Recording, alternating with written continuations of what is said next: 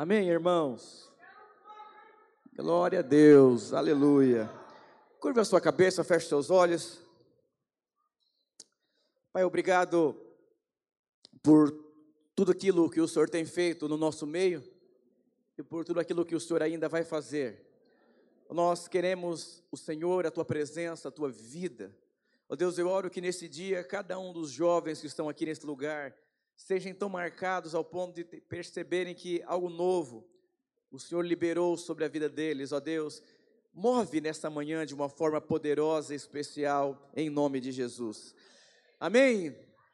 Glória a Deus. Sejam bem-vindos, irmãos, para um dia especial na sua vida. Quero honrar os irmãos que vieram de longe, vieram irmãos de Ourinhos, Rio Preto, Presidente, Presidente Prudente, Juqueí, Batuba, não sei se estão nesse prédio, é, Sorocaba, Campinas, que mais? Grajaú, aleluia, glória a Deus, vocês são abençoados por Deus, aleluia.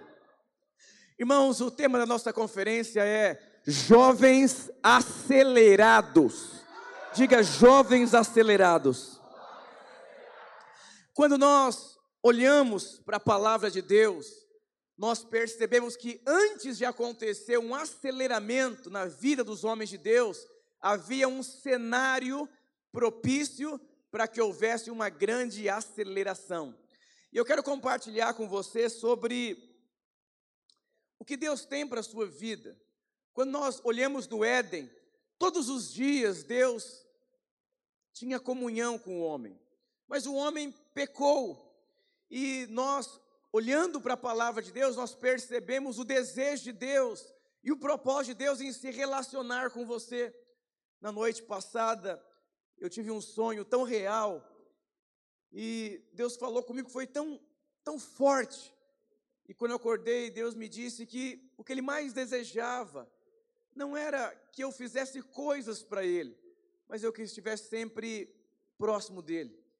E quando nós olhamos, quando o homem pecou, quando um jovem peca, quando o adulto peca, ele se sente condenado, ele se sente mal, ele quer acabar com a vida dele, quer se afastar de Deus, ele não quer saber mais de Deus, mas na verdade essa não é a verdade. Quando o homem pecou no Éden, Deus não foi condenar o homem, Deus somente perguntou para o homem aonde ele estava. Deus não está preocupado com o seu pecado, Ele está preocupado com a distância que você tem entre Ele e você. Deus chamou você para se relacionar com Ele. Um dia me perguntaram, pastor, como você consegue ver uma vida tão acelerada e tão intensa? Eu entendi um princípio da minha vida. O que Deus está mais se preocupando não é com o que você faz, é com a proximidade que você tem entre Ele e você. Eu sou casado, vai completar 15 anos agora no mês de junho. Pessoal fala: Nossa esposa é tão intensa como você, ela é tão indignada como você. Eu falei: Eu aprendi um segredo desde cedo: proximidade, estar perto. Se eu perguntar para você o que você enxerga aqui, você vai falar: Cinco dedos, pastor.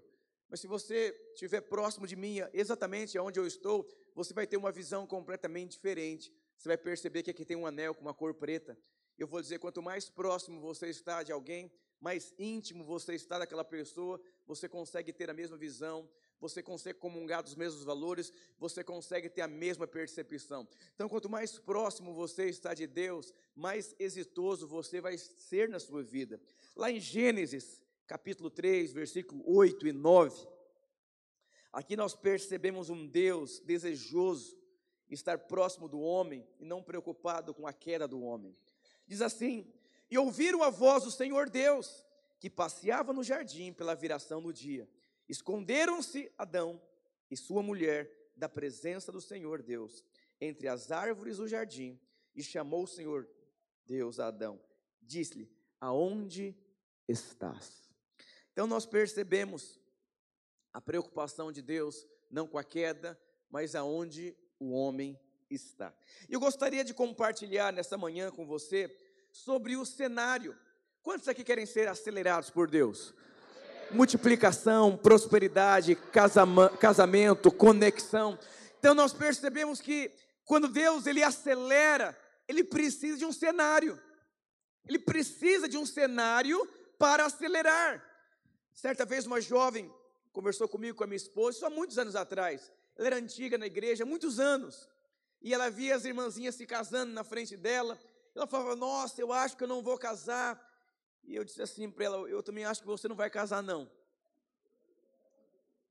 Sabe por que eu acho que você não vai casar? Você não entendeu que você está vivendo um cenário correto para que Deus possa liberar um varão sobre a sua vida. Você está enxergando o cenário da forma errada. E quando você enxerga que para ter um milagre precisa ter uma necessidade, quando você enxerga o cenário como Deus enxerga, automaticamente você vai ser acelerado por Deus. Eu vou dizer, Deus quer acelerar a sua vida. E eu fui mostrando ela para ela o cenário que ela estava vivendo, que era propício para que houvesse um testemunho na vida dela. E quais são os cenários que são fundamentais para que Deus acelere as coisas? Eu lembro quando me tornei pastor, eu nunca tinha trabalhado na rede de adultos, me colocaram direto na rede de adultos. Que crise profunda. Eu tinha 28 anos de idade, não tinha experiência em nada da minha vida, nada, nada, nada, nada. E me colocaram para trabalhar na rede de adultos. E aí meu primeiro, meus primeiros três discipulados foram casais que queriam se divorciar. E, e estavam envolvidos ali na liderança. Eu estava em estado de choque, cheguei na casa de um, estava com a mala feita e o cara estava assim, no canto, não querendo conversar, foram horas, foi terrível a coisa. Eu falei, Deus, eu acho que eu vou pedir para voltar para os jovens. Eu não tenho chamado, não tem sentido o cenário que existe, sem experiência, sem bagagem, sem dinheiro, sem ferramenta, sem conteúdo, sem sabedoria de como ser pai, sem nada, não tem sentido. E Deus me disse: Eu posso acelerar o seu ministério, porque existe um cenário. Ele começou a falar comigo. Eu falei, nossa. E aí eu fui para os próximos discipulados, eu fui pregar os domingos com uma outra postura. E o que aconteceu? De 163 irmãos, irmãos, viraram milhares de irmãos, de 43 crianças, milhares de crianças, de 47 jovens, um, centenas de jovens, de irmãos que não tinham condições nem de pagar um ônibus para ir para o culto, irmãos empreendedores e prósperos. E eu entendi um princípio, que Deus precisa de um cenário para acelerar. Na economia tem que ter um cenário para aquecer a economia, para que o país possa sair do vermelho. Em Deus não é assim. Em Deus, muitas vezes, o vermelho é o cenário propício para Deus se mover. E isso enche o seu coração de fé. E você para de olhar para as circunstâncias e você começa a encher o seu coração de esperança. Diga aleluia. E qual é o cenário que precisa? Diga assim: escassez, falta de dinheiro, frustração, desilusão, falta de alegria. Tudo isso, quando você olha, fala: nossa, terrível! Mas para Deus, um homem amortecido como Abraão se torna pai.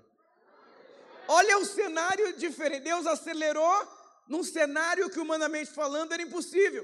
E eu gostaria de compartilhar sobre alguns homens de Deus e o cenário que eles estavam vivendo e a aceleração que eles experimentaram.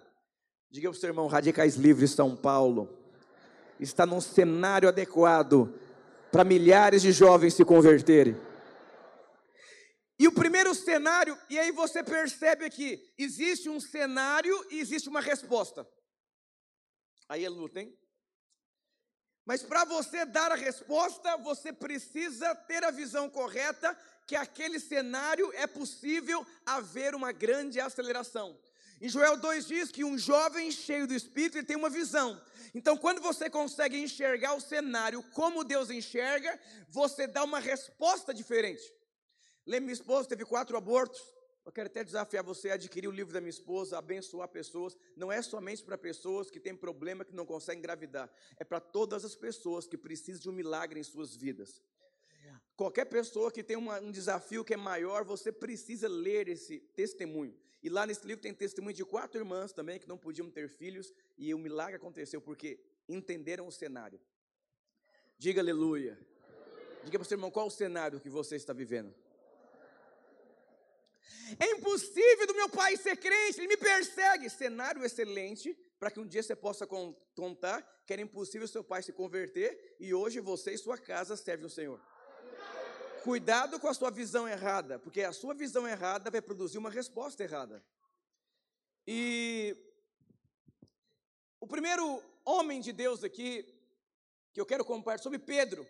Pedro estava vivendo um cenário muito adverso e Jesus aparece, mas requer dele uma resposta. Eu lembro quando eu era seminarista da turma especial, não sei se aqui tem algum seminarista que foi da turma especial, eu não tinha dinheiro para cortar o cabelo, muitas vezes, e eu vivia pela fé.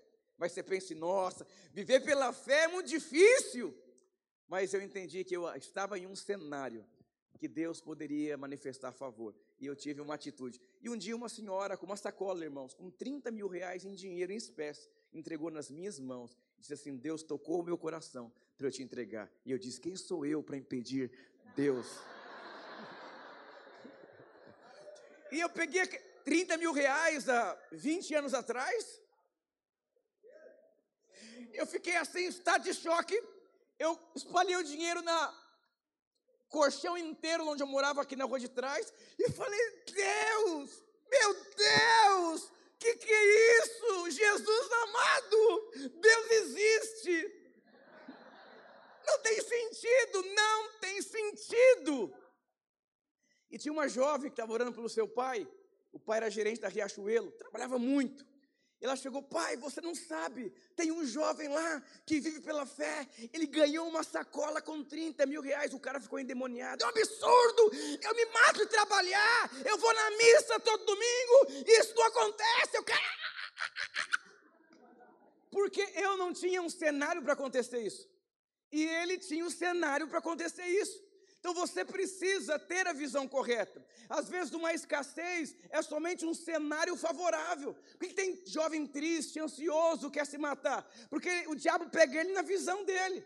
Quando que Pedro começou a afundar? Quando ele sentiu medo, quando ele, a visão, não, tem adversidade aqui, eu não vou conseguir chegar até Jesus, olha, o vento está contrário. Então ele percebe, agora complicou, começou a afundar. E a história aqui de Pedro, Deus me ajuda com a minha voz. Pedro aqui, aconteceu uma situação lá em João, capítulo 21, que ele pesca ali a noite inteira e simplesmente ele não pega nada. E Jesus pergunta algo para eles: Vocês têm o que comer? Eles dizem: Nós não temos o que comer. Então nós percebemos um cenário de necessidade terrível. Alguém já passou por luta? Luta. Fartura. Alguém já passou pela fartura? Farta líder para multiplicar a célula. Farta comida. Farta emprego. Farta cliente. Farta tudo. Eu lembro quando era líder de célula, na minha célula comunhão só tinha aquelas bolachinhas. Não é nem de água e sal, é só de água. Que era tão barata aquela bolacha que era transparente o pacote. Eu não lembro daquela bola redondinha assim, com sal grosso, não sei que sal que era aquele, nem sei se era sal. E era aquilo e, e que suco, não sei, não sei se era que suco, era gelatina em pó, gelatina em pó com água. Essa era a nossa comunhão. E os irmãos, era o máximo que eles conseguiam levar na célula uma vez por mês. Era a fartura. E eu chegava, aqueles irmãos vindo do shopping bonito assim, e a nossa célula assim, luta. Mas os tempos mudaram. Diga aleluia por isso. Então, nas suas necessidades, nas suas farturas, não fique triste, porque existe um cenário para favor de Deus. E aí, é, disse-lhe, pois, Jesus, filhos, tem de alguma coisa de comer? Respondeu-lhe, não. Ele lhes disse: Lançai a rede para o lado direito do barco e achareis. Lançaram-no, pois, já não podiam tirar pela multidão de peixes. Olha que interessante, aqui tinha uma necessidade mas houve uma resposta aqui. Sabe qual foi a resposta que Pedro deu aqui? Foi uma resposta de obediência sem sentir nada. Sabe aquele irmão que entrega a célula por causa da necessidade? Necessidade de emprego, de sábado, é, necessidade dos irmãos não responderem, necessidade de perseguição em casa, necessidades da escola, são necessidades. Eu vou dizer, um dia me perguntaram, como que vou, qual o segredo? Eu falei, o segredo é você perseverar sem sentir nada. Vai para a cela sem sentir nada. Crê que você vai casar sem ter nenhuma mulher ainda crê que você vai ser próspero sem ter nenhum tostão no bolso. Irmãos, eu era o pior aluno da minha turma do seminário. Eu era o mais improvável. Não sabia cantar, não sabia pregar, não sabia fazer teatro, não sabia dirigir, não sabia fazer nada. Nada. Não me pediam para fazer nada de dons, porque eu não sabia fazer nada também. Alguém pode levar a comida no sítio? Não sei dirigir. Alguém pode mexer no computador? Não sei mexer no computador.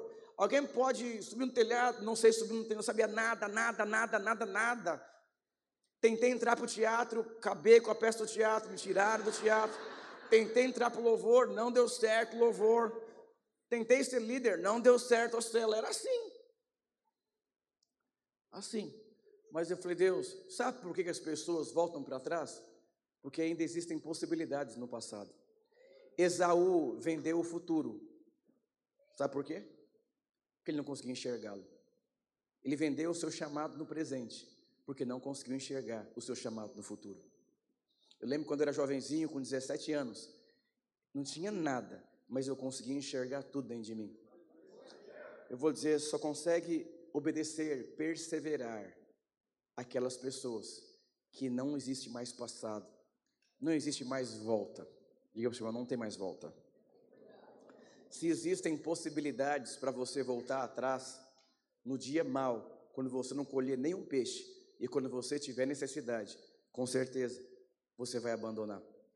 Eu vou dizer, houve uma aceleração. A Bíblia diz que era tanto peixe, mas tanto peixe, que tiveram que chamar os seus amigos para ajudar a colhê-lo. Então preste atenção, o desafio não é a necessidade, o desafio é a resposta que você dá diante das necessidades da sua vida. Você consegue crer? No último aborto da minha esposa, eu falei, pastor, eu acho que eu não quero mais ser pai. Ele falou: o fato de você não querer mais ser pai não vai produzir filhos para você. Você precisa crer, mesmo sem você sentir. Diga para o seu irmão: creia. Vai para a célula crendo. Então houve uma aceleração. Deus acelerou por conta de uma resposta de obediência diante da necessidade. Nós pegamos outro homem de Deus aqui chamado Moisés. Havia um cenário de frustração frustrado, morando na casa do sogro, e de repente ele tem uma experiência com a sarça ardente, e Deus acelerou a sua vida. Lá em Êxodo capítulo 3, versículo 2 até o 5, diz assim: E apareceu o anjo do Senhor em uma chama de fogo no meio de uma sarça. E olhou, e eis que a sarça ardia no fogo, e a sarça não se consumia. E Moisés disse: Agora me virarei para lá e verei essa grande visão, porque a sarça se queima. E vendo o Senhor que se virava para ver, presta atenção aqui, diga assim: e vendo o Senhor que se virava para ver, Deus olhou para a resposta de Moisés aqui. Deus olhou para a resposta de Moisés aqui. Diga para o seu irmão, Deus está olhando as suas respostas. E vendo o Senhor que se virava. Então Deus está olhando para a sua resposta.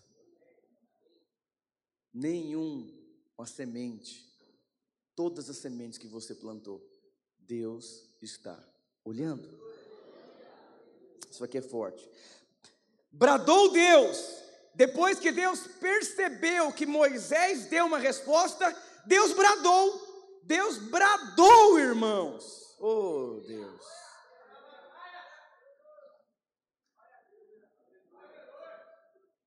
Olha o impacto que a resposta de Moisés produziu em Deus.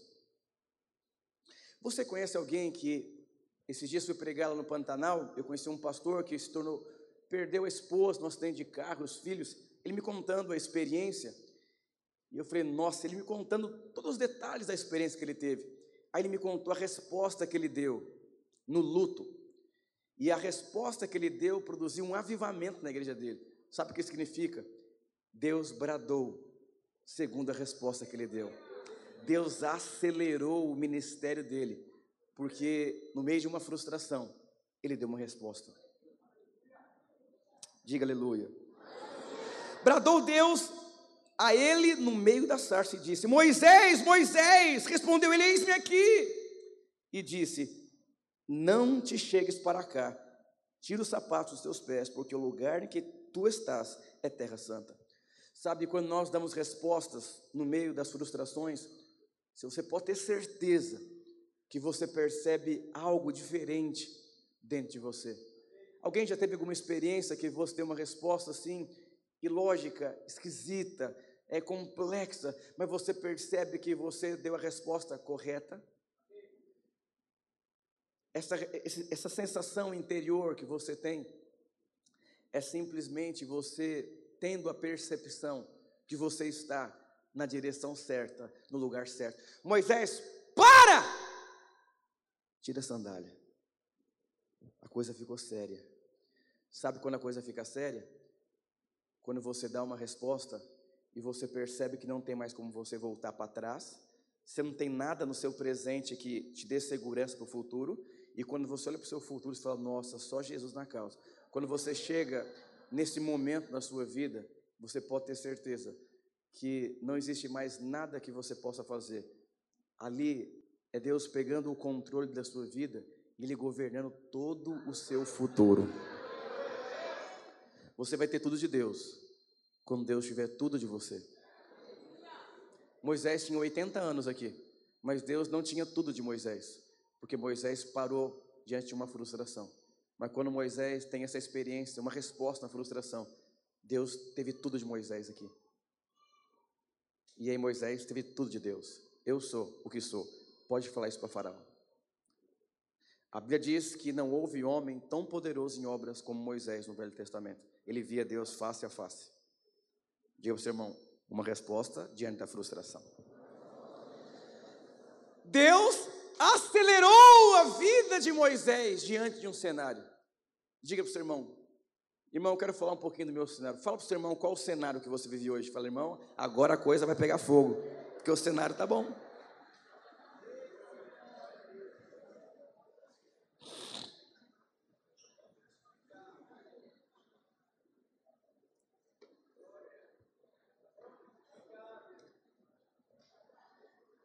Não fique triste.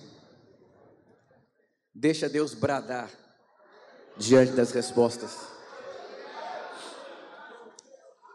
Outro homem de Deus aqui, chamado Jeremias. Jeremias era o cenário que Jeremias vivia, era um cenário de muita crise dentro dele. Ele tinha sido constituído como profeta desde o ventre materno da sua mãe. E é tão interessante quando Deus chama Jeremias, Jeremias diz: Eu não passo de uma criança, eu não sei falar direito, não tem sentido, é, não tem cenário propício, não tenho, eu não tenho habilidade necessária, eu não tenho a postura correta, eu não tenho as condições necessárias para ser esse profeta em qual você me constituiu, não tem sentido. Alguém já teve essa crise? Eu não tenho condições de ser líder de célula, eu não sei falar direito, eu sou muito tímido, eu não sei administrar, eu não posso ser um pastor, eu sou não, meu, alguém já teve essa crise? Não tem como eu casar, eu não tenho dinheiro, é impossível. Deus fala: marcha, meu filho, anda, meu filho, vai, meu filho, eu sou contigo, meu filho. Eu lembro ali na prefeitura da Lapa, é, na época até o meu líder me zoou, eu falei, nossa, não... ele ficava, é, quando você casar, vamos alugar um carro, um carro de som da rua, e você... Som. Você e a sua noiva, e a gente vai descer o morro lá, e a galera vai, não sei o quê, e porque... Eu falei, ah, eu queria tanto casar, bonito assim, num prédio, ah, mas talvez não tenha condições e tudo. E eu lembro quando eu fui me casar na prefeitura da Lapa com atestado de pobreza, e eu chorando compulsivamente lá de fora, falei, Deus não tem sentido, como que eu estou com atestado de pobreza aqui, como que eu vou sustentar? E Deus diz, vai, eu sou contigo, eu vou se mover com poder e glória. E aí, no dia da cerimônia do casamento, eu chorava, eu chorava, eu não conseguia falar, eu chorava, chorava, chorava. E a Flávia assim assustada, porque normalmente a noiva chora mais que o noivo. E eu chorava, eu chorava, e não parava de chorar. E Deus começou a me curar. Ele disse: Não é o que você tem que define o que você é, eu sou bondoso, eu sou gracioso. Eu vi a resposta que você deu quando você abriu mão de uma carreira de ser um jogador de futebol. Eu sou contigo, bondade e misericórdia vão te seguir todos os dias da sua vida. Sabe por que, que eu chorei muito?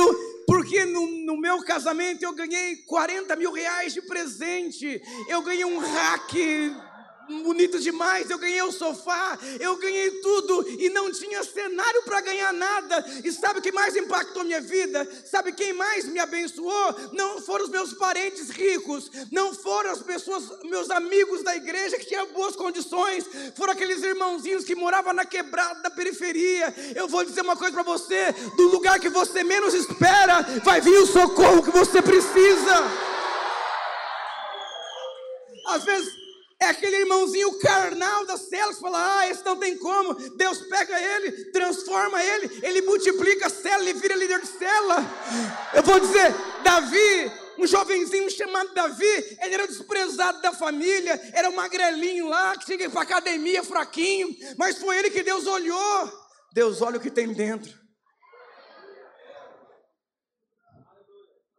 E aí você vê a resposta que Jeremias deu. Jeremias deu uma resposta, porque Deus disse assim: Jeremias, cala a boca.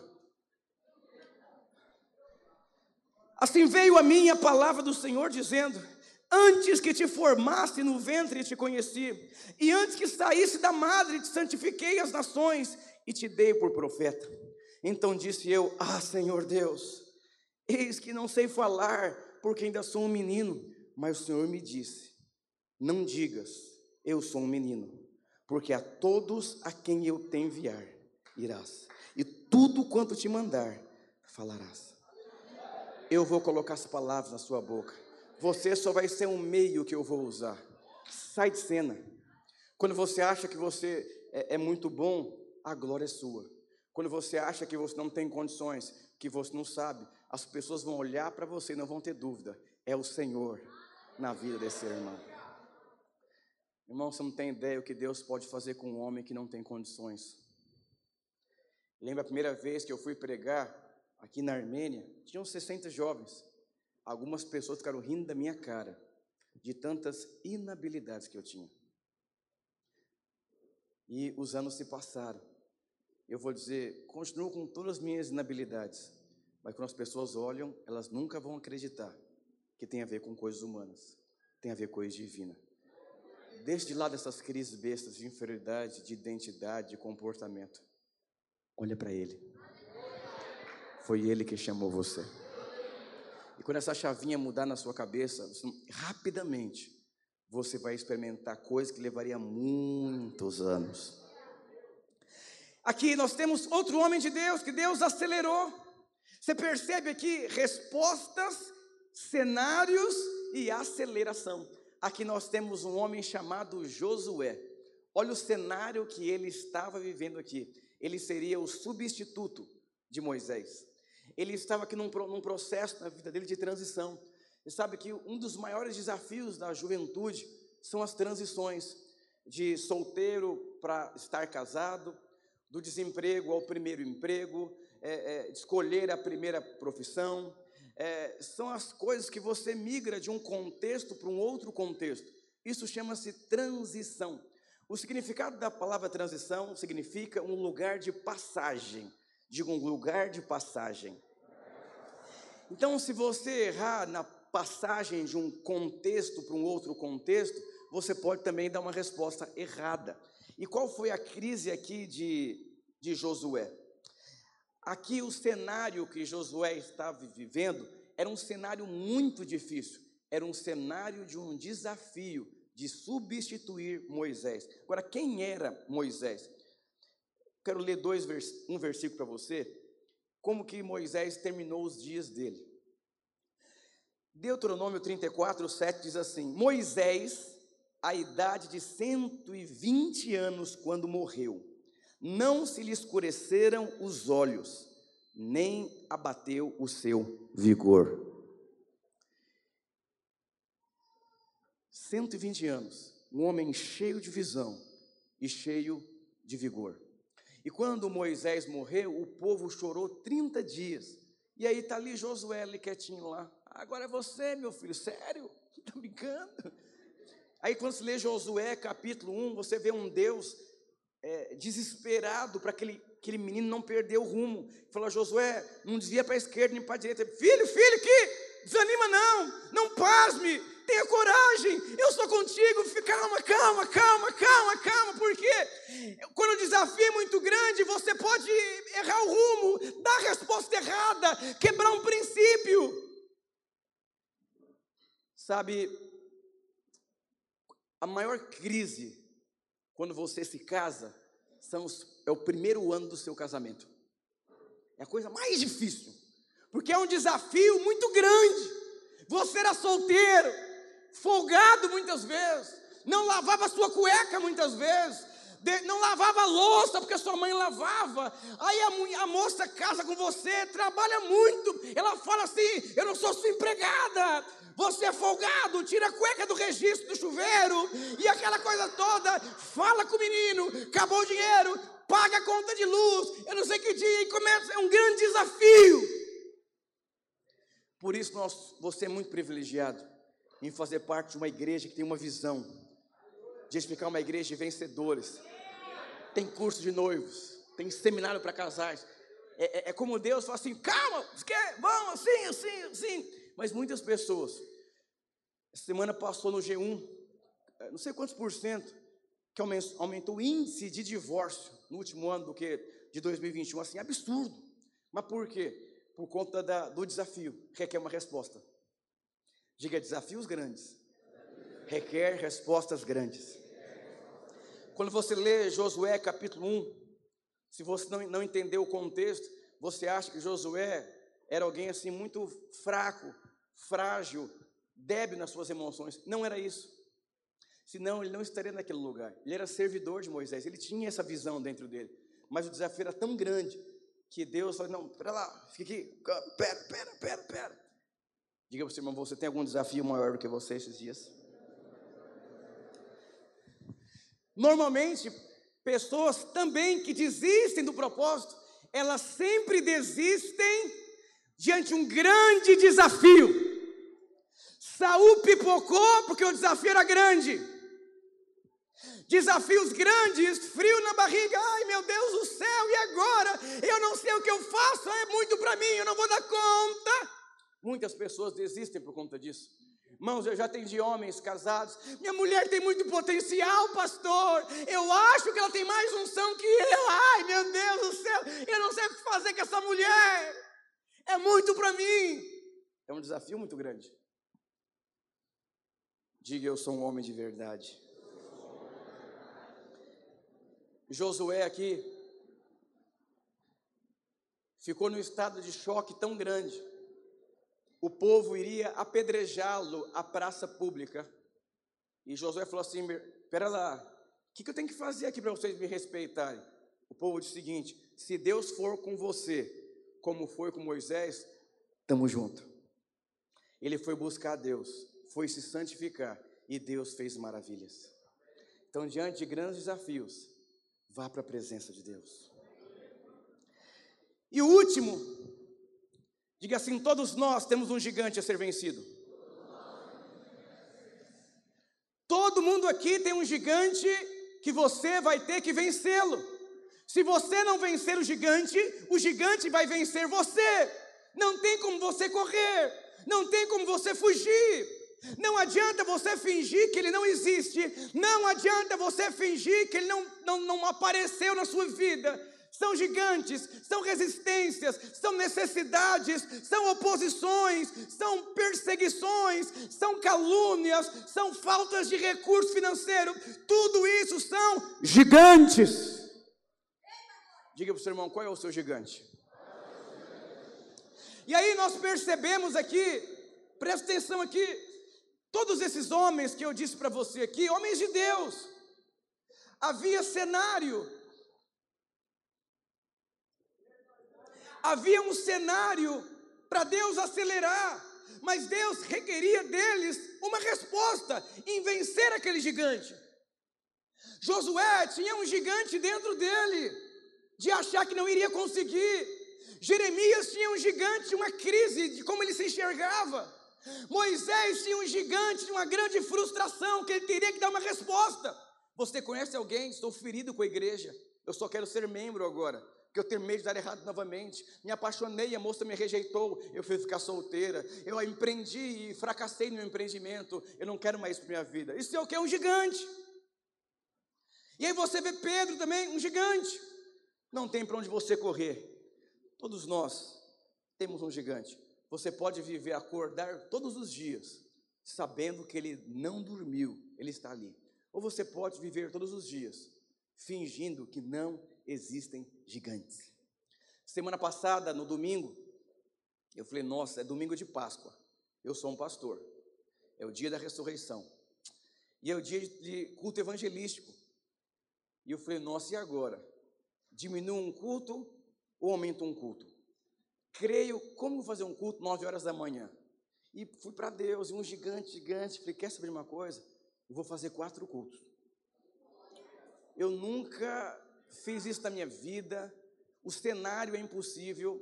Domingo da ressurreição. Tem um culto nove horas, outro quase meio-dia. Não tem sentido, mas não tem o que fazer. Tem que ser assim, não cabe no prédio. E eu fiz quatro cultos. Foram 443 visitantes no culto. E o que mais me impactou foram 143 pais de jovens.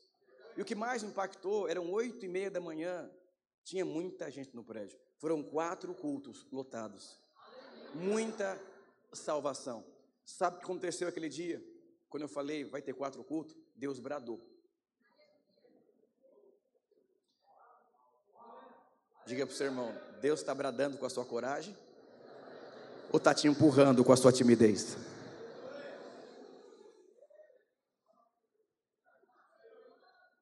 Eu tenho aprendido algo. Deus honra a coragem. Acho que Deus fala assim: o que, que esse moleque vai querer, vai estar na frente de Golias? Agora o sangue de Jesus tem poder. Meu Deus do céu. Deus fala assim: eu tenho que honrar, senão eu, eu vou passar vergonha com esse menino. Eu lembro quando eu fui para o seminário, minha mãe disse assim: Você não tem uma faculdade, você bebeu, você está doido, meus parentes me ligando, aquela coisa toda. Aí eu peguei minha mala, quando eu cheguei na porta do lugar que eu ia morar assim, eu caí em si, eu falei, nossa, é verdade. Tudo que eles falaram é verdade. E agora? Primeira noite, não dormi. Falei, Deus, é verdade tudo que eles falaram. E fiquei em crise uma semana. Mas na hora que eu disse, Deus, eu vou. Porque você pode viver sendo vencido por dentro, dentro da estrutura. Ou você pode viver vencendo por fora, e as pessoas percebem a sua coragem. Eu tenho aprendido, Deus honra a sua coragem. Mas não é uma coragem assim, de falar, eu vou. É uma coragem que está no seu espírito, aquele posicionamento. Quando as pessoas olham para você e falam, meu Deus do céu, que espírito forte, que coragem. Livres! Livres! Nós temos uma identidade.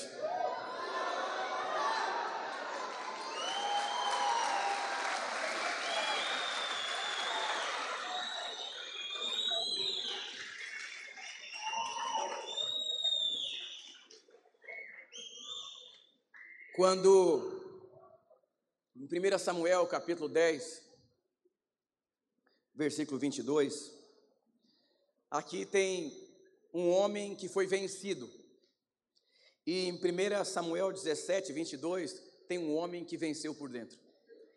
Aonde estava Saul quando ele seria apresentado? Olha o que diz aqui. Então, tornaram a perguntar ao Senhor: Se aquele homem viera aí, respondeu o Senhor: está aí, escondido entre as bagagens. Estava com medo. Diga para o seu irmão, como você fica na hora do desafio?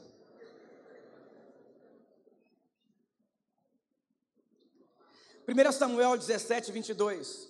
Davi, deixando o que trouxera aos cuidados do guarda da bagagem, correu a batalha e chegando perguntou aos seus irmãos se estavam bem. Davi era um jovem que se preocupava com que Deus se preocupava. Ele foi perguntar, irmãos, vocês estão bem? A Bíblia diz que ele correu a batalha. Diga para o seu irmão, você está correndo a batalha ou está correndo da batalha?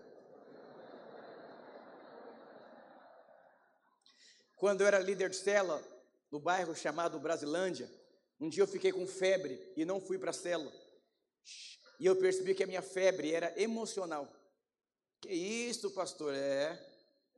A minha célula só tinham pessoas que traficantes, ladrões, matadores, só pessoas boazinhas, tranquilas. E eu fui lá o primeiro mês. Eu fui uma vez, cheguei mais cedo, fui visitar dois membros da minha célula. Eles estavam numa beliche, os dois pelados com a namorada. Era meio-dia. Eu saí, falei, Deus, não sei o que fazer. Aí chega um vizinho com uma bala de um revólver. Ó, tá aqui a bala para você matar o fulano. Eu falei, mano, você vai matar alguém, mano? É, é o seguinte, tá mal frio aqui, tá vendo? O cara pegou minha blusa e não devolveu. Tem, tem que aprender da melhor forma. Aqui é assim. Eu falei, não. Um jovenzinho, virgem, nunca fui numa balada, nunca beijei uma moça, nunca tomei um copo de cerveja. O que eu estou fazendo aqui? Isso começou a afetar as minhas emoções. As pessoas não mudavam de vida, não eram transformadas, elas me roubavam, os membros me roubavam.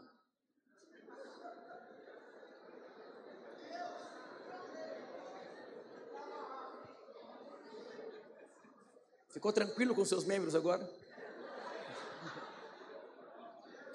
Mas eu não vou entrar em detalhes. Roubaram o som do carro do meu pai na vigília, eu, levando eles para a vigília. Ficaram, eu no mover do espírito, eu saio, roubaram o som do carro. Eu achei que foi, depois descobri que foram eles, enquanto o mover estava pegando, porque eles não tinham que comer. Sabe como que eles faziam comida? Com lenha em casa, não tinha botijão de gás. Era assim, era a minha célula. Isso começou a me afetar tão profundamente, mas tão profundamente, que eu tentei tirar minha vida, me matar, não queria mais viver. Porque eu tinha sido criado para ser um canal, mas não acontecia nada. E um dia eu fiquei uma, uma febre muito grande. E aí, tinha um cara que tinha muita raiva de mim lá, envolvido com droga, que uma vez eu, ele me fez uma pergunta, eu respondi para ele. O que você pensa sobre mim? Eu quero crescer. Eu falei umas verdades, a verdade machucou muito o menino. E ele me ligou, ele falou, só para te ligar, para te avisar que essa célula não vai recrescer, não vai romper. Ele destruiu a célula. Eu falei, meu Deus do céu. E eu percebi que eu tinha sido vencido pelos meus gigantes. E não sabia mais o que fazer. A Bíblia diz que depois que Davi foi cheio do Espírito, ele começou a fazer o que humanamente falando era impossível. Quando você vence os seus gigantes por dentro, você começa a caminhar na unção do Espírito.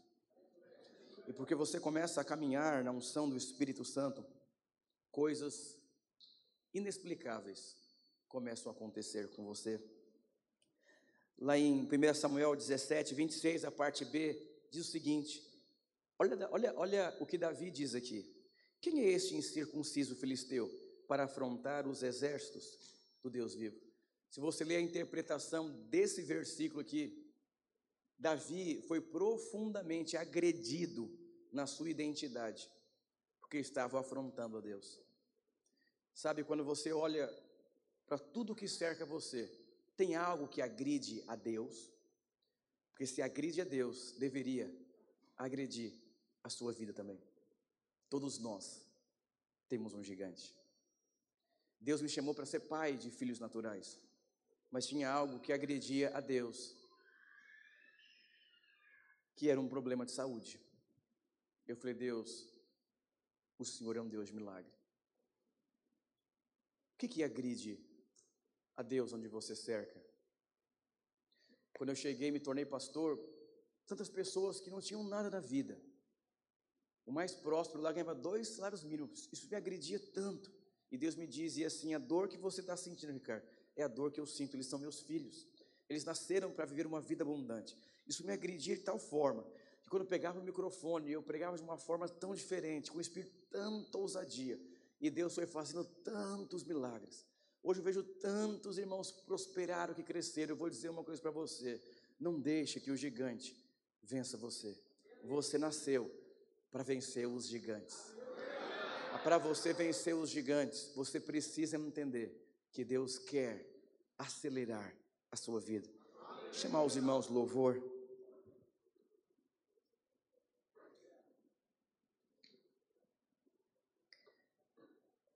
Diga para o seu irmão, eu sou um jovem acelerado. Eu tenho um cenário propício para aceleração.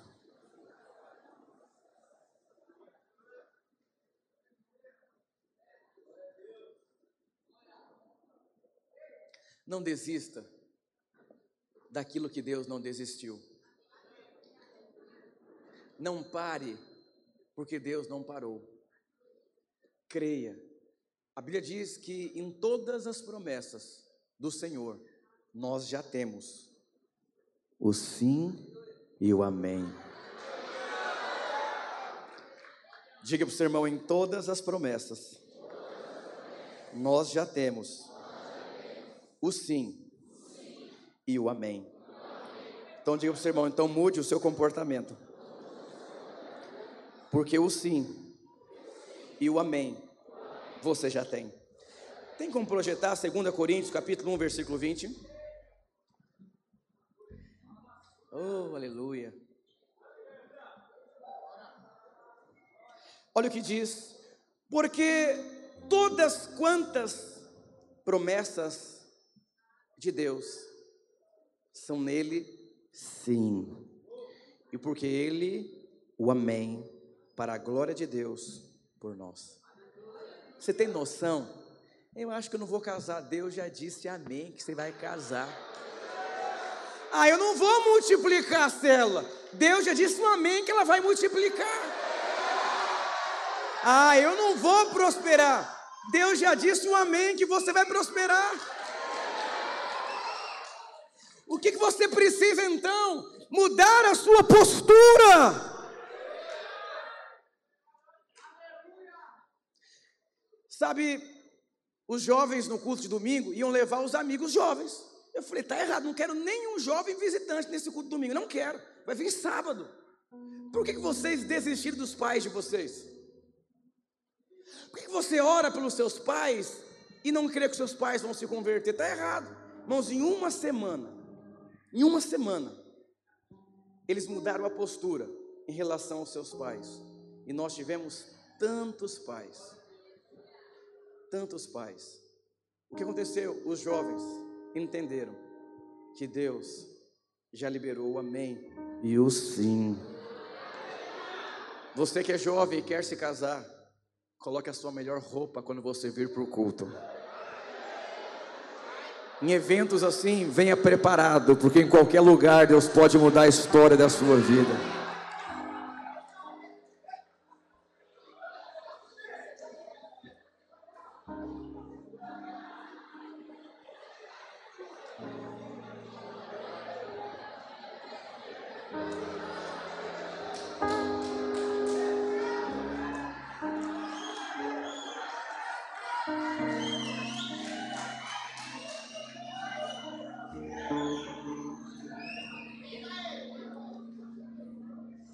Acorde de manhã e diga: Eu já tenho o sim de Deus. Sabe, sabe o que isso significa? Que Deus já tem o sim? Deus só não disse o dia, mas Deus disse o sim. Isso é suficiente. A Bíblia diz que nós devemos nos esforçar para entrar no descanso. Se Deus diz que nós devemos nos esforçar, é porque não é fácil entrar no descanso. E quando você entra no descanso, você está dizendo para Deus que você crê que Ele já deixou o sim. Teve uma escola, eu vi um vídeo, não sei de quem, vários adolescentes no chão de uma escola tendo crises de ansiedade. Crise de ansiedade é preocupação com amanhã. Por que, que você vai se preocupar com amanhã, se Deus já disse o sim para você sobre o amanhã? Vive em paz. Vive em paz para com Deus. Aleluia. Diga aleluia. Diga glória a Deus. Meu pai nasceu no Ceará. E lá eles vivem de plantação, mas lá não chove, é difícil chover. E quando você vai em épocas de muito calor, você vê aqueles homens na roça, sem camisa, e preparando a terra.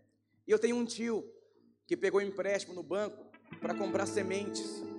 Uma terra muito grande. Eu fui lá uns quatro anos atrás para conhecer algumas coisas. Ele estava lá. Eu falei, tio, mas os outros não estão trabalhando na terra. Ele falou, filho, presta atenção. O seu tio é especialista em discernir tempos de chuva. E essa semana vai chover. Por isso que eu estou correndo. Eu falei, não tem sentido. E sabe o que aconteceu? Exatamente na semana choveu. E o meu tio é um dos homens mais importantes daquela cidade. Qual a diferença do meu tio para os outros? Meu tio, ele sabe discernir tempo. E quando você discerne um tempo, você sabe como você deve semear. Eu gravei um vídeo no meu canal do YouTube dos Radicais Livres. Ouve lá depois. Clareie a sua visão. Deus já disse: o tempo é aceleração. Então você precisa fazer o quê? Se preparar. Porque Deus vai lançar você para dias poderosos. Vamos ficar de pé, jovens acelerados, abençoados.